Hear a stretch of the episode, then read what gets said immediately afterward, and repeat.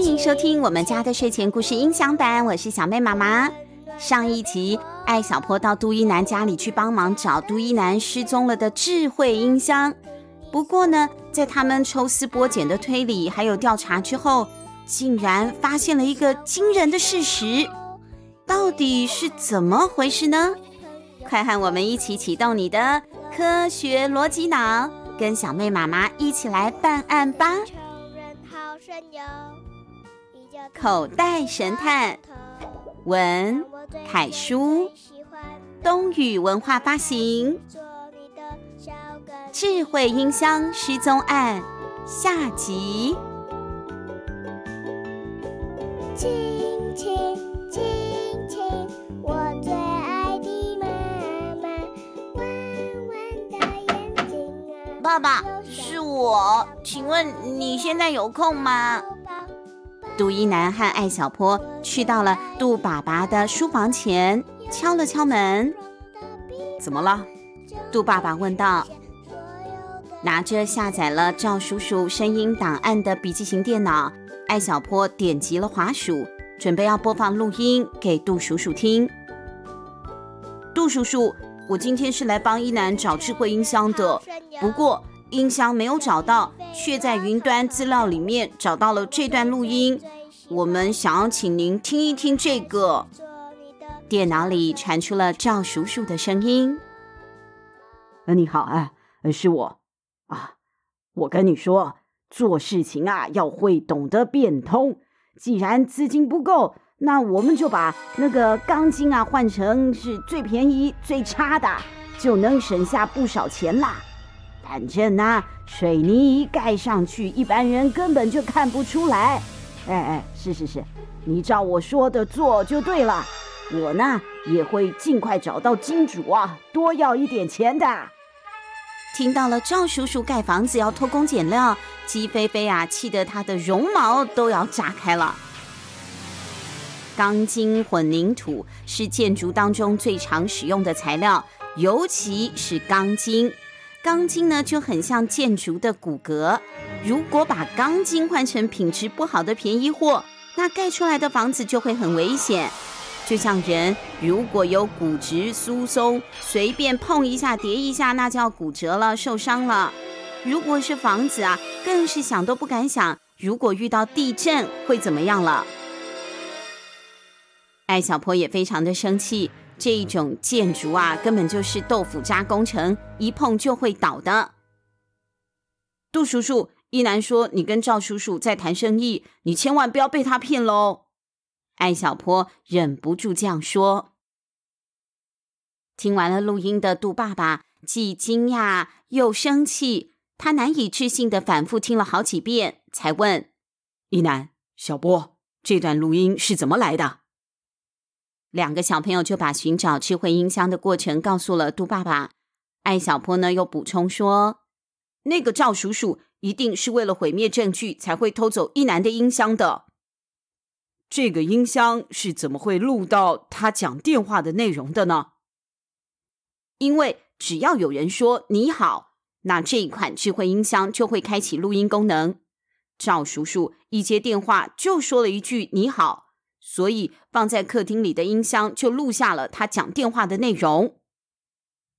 哼，房子的品质是关乎生命的大事，我不会让他赚这种黑心钱的，我一定会彻底的调查。我推测，昨天下午你的音箱意外地录下了赵叔叔的通话内容。吃完饭之后，你不小心播放了录音，引起了赵叔叔的注意。他趁你下楼吃水果，偷偷进入了你的卧室，偷走了智慧音箱。不过，偷音箱的过程并不是很顺利，他留下了至少两个证据。你刚才只说他把袖扣落在了我的房间呢，还有一个。是他偷音箱的时候被小白抓出的伤口。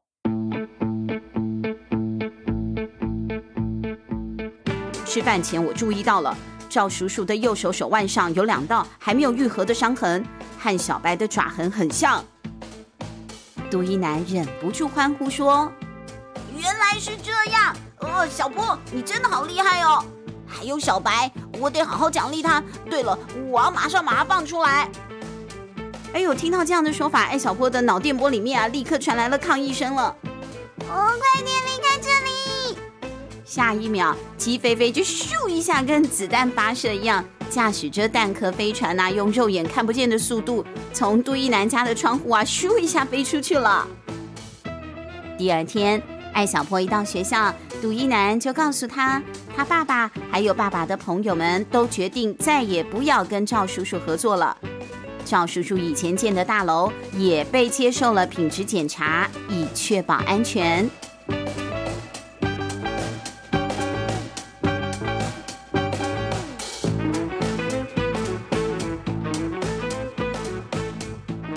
庙石像被盗案。哇哦，今天有两个故事哦。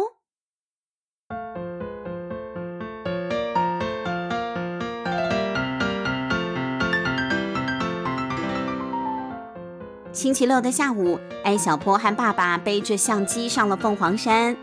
他们踩着松软的落叶，绕过了野花丛，到了一座寺庙的前面。正当他们在欣赏寺庙的沧桑感的时候，突然啊，听到了庙里传来了一阵争吵声。哎，别走！你这个臭家伙，还想跑？哎，老婆，你松手，松手啊！艾小坡扯了一扯爸爸的袖子，爸爸，里面是怎么了？嗯，走，我们进去看看。艾成功收起了相机，带着儿子走进了庙里，就看到有一位花白胡子的老爷爷正揪着一个年轻人的耳朵。那个年轻人啊，疼得要命啊，一直叫。老爷爷却一点松手的意思都没有。你快说，你把他藏到哪去了？有案子。作为小侦探，艾小坡啊，敏锐地察觉到了。难道那个大哥哥是小偷吗？出人意料的是，那个年轻人呐，看到了艾小坡父子走进来，赶快啊求救了。呃呃，救命啊！呃，救命！口袋里鸡飞飞的天线立刻伸直了。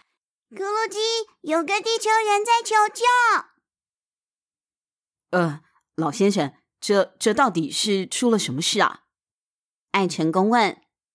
老爷爷啊，抬手拍了一下年轻人的后脑勺，气愤地说：“这个家伙偷走了庙里的佛像还不承认，这就奇怪了。佛像又高又大，怎么会被一个人大白天偷去了呢？”呃，老先生，您没弄错吧？佛像那么大，这么重，怎么偷啊？老爷爷说。我们这座小庙哪有什么大佛？哎，就是一尊那不太大的小佛像，抱着就走了。艾小坡跑向佛堂，看到了案桌上有一盘贡品，还有一顶香炉。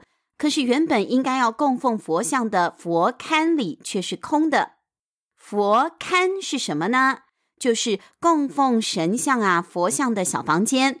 那也有的呢，佛龛更小一点，很像小书柜那样，就看你的佛像的大小来做配合。艾小坡听见了那个被老爷爷揪着耳朵、痛得要命的年轻人呐、在那里叫着说：“老头，我偷那个石像干嘛？又不能吃，又不能喝的，也不能当钱花。”哼，你还狡辩！我已经报警了，让警察来收拾你。看到年轻人的耳朵啊都被揪得通红了，艾成功也有一点于心不忍，就拽住了老爷爷的手臂说：“老先生，您别急，我帮您看着他，您就放手吧。”看来这是一起老庙石像被盗案。什么样的人会偷一尊石像呢？他为什么要这样做啊？鸡飞飞迫不及待地催促艾小坡赶快开始动脑吧。找到偷走石像的人，累积思维能量啊！咕噜鸡，小波，你一定要帮帮这个老先生。怎么帮呢？艾小坡打量了一下院子里的情形，爸爸负责看着大哥哥，老爷爷呢蹲在庙前面的台阶上生着气，他就只好先去跟老爷爷自我介绍了。爷爷您好，我是小侦探艾小坡，请问您怀疑大哥哥偷了佛像，有什么证据吗？小侦探，哎呦，你这个娃娃呢，能破什么案呐？啊，老先生，我这个儿子啊，曾经帮助了警方破了不少的案子，不如听听他的意见，也许能有帮助呢。老爷爷半信半疑，指着佛堂的功德箱说：“我啊，是不会平白无故的怀疑他的。”这个家伙以前就来偷过香油钱，佛祖的供奉他都敢偷，还有什么事情做不出来？偷钱？艾成功问年轻人：“你怎么连香油钱都偷呢？”结果呢，这个年轻人啊，还嬉皮笑脸的。嘿 人在江湖飘，谁没有点要应急的时候嘛？呃，大哥，你说对吗？我也是因为有急用啊。听到这样子油嘴滑舌的说法，老爷爷更生气了。你这说的是什么话？我在这里守庙守了十几年，你隔三差五就来偷功德箱里的钱。这个庙虽然小，但附近的乡里乡亲祖祖辈辈都到这里烧香拜佛，我还想用这些香油钱把庙修好呢。哎呀，你这倒好啦，今天竟敢犯到佛祖的身上啦！年轻人很无奈地说。啊不，我我我真的没偷佛像啊！我我我是从这里拿过一些钱，可是我这只佛像不是我偷的，您不能因为我拿过钱就说这是我偷的。爷爷，这个大哥哥说的也是有道理，拿香油钱和偷走佛像确实是两件事，我们还需要确切的证据。爷爷，你让我进一步的勘察现场吧。说完，艾小坡就掏出了探案专用的小本子。他们一起走进了佛堂。艾小坡听到了耳边有一阵嗡嗡嗡的声音，回头一看，原来啊是有一些蜜蜂围着他不停地转呢。艾小坡顺着蜜蜂飞行的方向找了一下，在佛龛的底部看到了一个蜂巢，嗡嗡嗡的声音啊就更大了。这里怎么会有个蜂巢啊？这个蜂巢本来是在佛像肩膀上的，我曾经要请人来清理，可是念及佛祖慈悲为怀，哎，就没动啦。嗯，应该是嫌疑人搬动佛像的时候把蜂巢给弄掉的。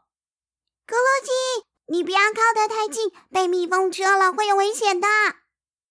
鸡飞飞呢，一边把被蜜蜂叮了之后会有的哪一些危险的症状，还有处理的方法，顺便呢就告诉了艾小坡。艾小坡呢就一边检查现场了。爷爷，请问您上次看到佛像是什么时候？就今天早上啊，我每天早上七点会来上三炷香，那个时候佛像还好好的在佛龛里呢。那。您是什么时候发现佛像不见的呢？就是刚才呀，大概一点半，我吃个午餐回来就发现佛像不见了。艾小坡在本子上把时间标注了出来。这么看来，作案时间是早上七点到下午一点半之间。爷爷应该排查这段时间来过庙里的人才对。有什么好查的？这一个上午只有他，只有他进来过。这个庙里啊，谁进谁出，我一清二楚。我接电话的时候就看到他在那里闲逛啦，一定是偷听到我说话。您接到的电话跟佛像有关系吗？老爷爷犹豫了一下，看看艾小坡和艾成功父子俩，最后呢，他下定决心就说了。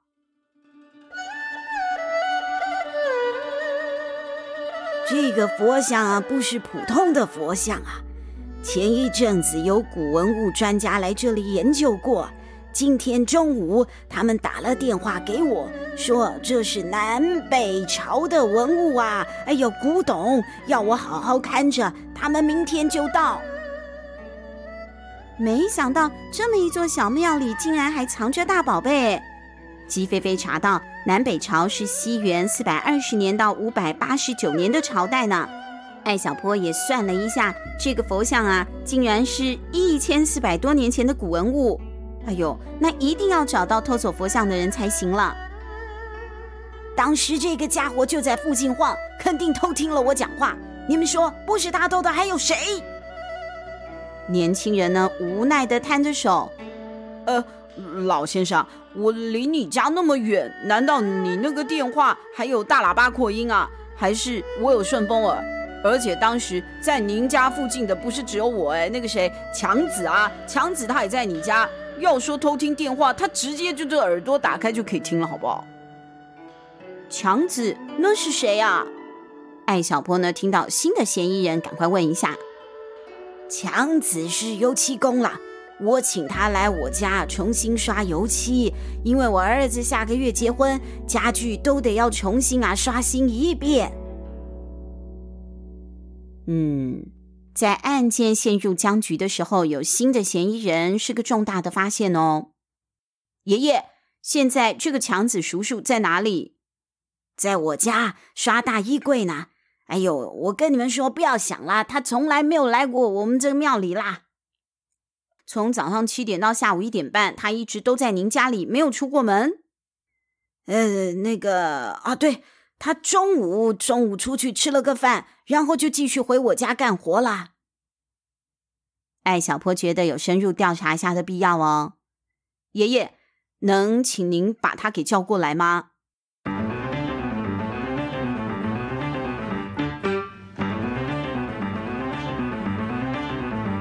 没过多久，一个穿着灰色工作服的中年男人就来到了庙里。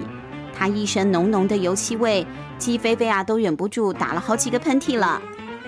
艾小坡发现这个强子的衣服上有好多棕色的油漆点点。老爷爷和气地问：“强子啊，你今天来过庙里吗？”“这这里吗？”强子说话看起来有一些费劲。不停地用力深呼吸，没没有，我我一直在刷油漆，没有来过。你看，小侦探，这件事情跟强子没关系。看到这个强子叔叔好像有点不舒服，讲话很费力，还一直抓自己的手臂。艾小坡就问了：“叔叔，你怎么了？”啊，我被蚊子叮了啦，没事。艾小坡看着这个叔叔的手腕比一般人粗了好多，而且啊还看到了起了很多红色的疹子哦。咕噜鸡，我还没看过这么厉害的蚊子呢。我也没见过，不过我总觉得事情应该没有老爷爷想的那么简单，肯定有什么线索被漏掉了。我要再检查一遍现场。艾小坡再次从上到下，从左到右，把佛堂搜查了一遍，不放过任何一个角落。终于，他发现佛龛侧面有一根凸出来的钉子，上面挂着一缕细细的布条。上次检查的时候，艾小坡的注意力都放在蜂巢还有地上，所以啊，遗漏了这个重要的线索。艾小坡戴上手套，取下布条。几个画面在他的脑海当中一一闪过，现在所有的线索都汇集在一起了。偷佛像的人是谁？已经昭然若揭。昭然若揭这句成语的意思就是表示真相已经非常的清楚、非常的接近、非常明白了。不过呢，他还是需要再确认一件事情。爷爷，我想问一下。您最近有没有请过油漆工来刷佛龛？这附近除了强子，还有没有别的油漆工呢？艾小坡问。我们村子里就强子一个油漆工啊。如此一来，真相大白了。警察赶到了，艾小坡立刻冲了出去，拉住了一个高个儿的警察，说。叔叔，请你先把强子送去医院吧。接着，艾小坡跟这名警察悄悄地说了几句话。警察拉开强子的袖口，发现他手臂上果然有大片的红疹。很快的，强子就被一辆警车送去了医院。爸爸，你快放开这个大哥哥吧！偷走佛像的是强子，不是他。这怎么可能呢？强子那么老实。爷爷，第一。曾经在佛像的肩上的蜂巢掉到了佛龛下，由此推断，偷走佛像的人一定在偷窃的过程当中惊扰了蜂巢，引来蜜蜂对他发起了攻击。刚才强子哥哥他手臂上的红疹就是被蜜蜂蛰了之后造成的。第二，强子说他根本没有来过庙里，但佛龛上的钉子却留下了他来过的证据哦。你们看，这个布条是灰色的，沾有棕色的油漆点，跟强子的外套上一模一样，上面还有很浓烈的油漆味。这说明布条就是强子搬佛像的时候不小心被钉子勾下来的。哎呀，还真的是呢！老爷爷仔细地看了一看布条，我推测应该是他听到您通话的内容，知道佛像是价值连城的宝贝，所以在吃饭的时候跑来偷走了。可是为什么要把他送去医院，不是直接让警察把他带回警察局呢？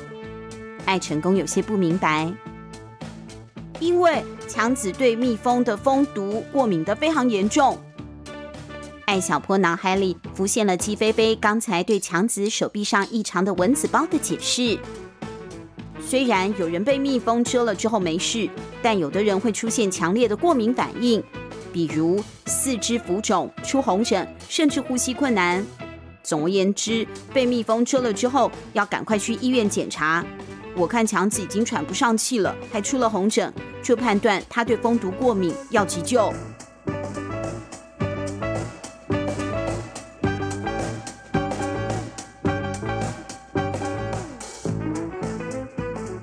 这件穿越一千四百多年时光的文物，终于又回到了佛堂上了。而那个偷香油钱的年轻人，也向老爷爷道歉了。并且保证以后啊，他再也不会过来偷钱，而且会把拿走的香油钱都还回来，帮助老爷爷修整佛堂。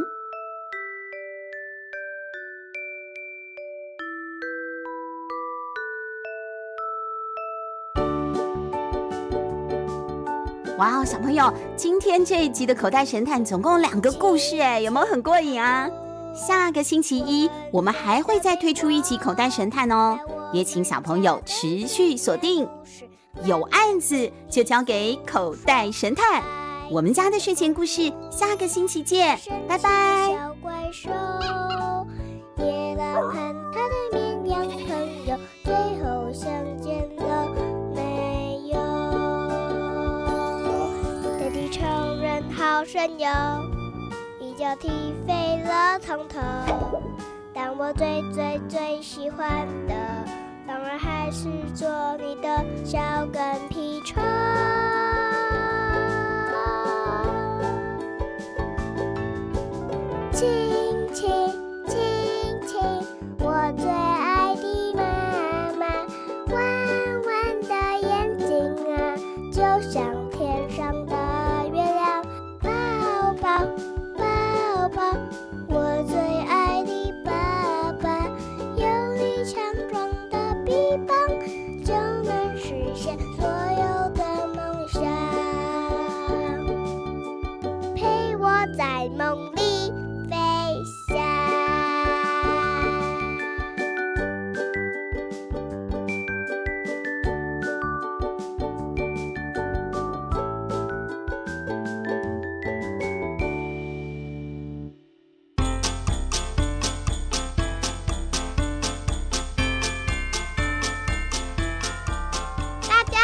我是小妹妹妹妹妹妹，喜欢听我们的故事吗？现在可以透过节目的赞助功能，来请我妈妈喝一杯咖啡，或是让我买一件喜欢的文具，会让我们说故事说得更有动力哦。详情请看节目资讯栏，或是到我们家的睡前故事 FB 粉丝页查询。有赞助，好开心哦！呃，这这这，不啦不啦啦啦。晚上的森林非常有趣，有大只的老虎骑在身上，妈妈被吃掉，我也被吃掉，哈哈哈哈哈哈！那你？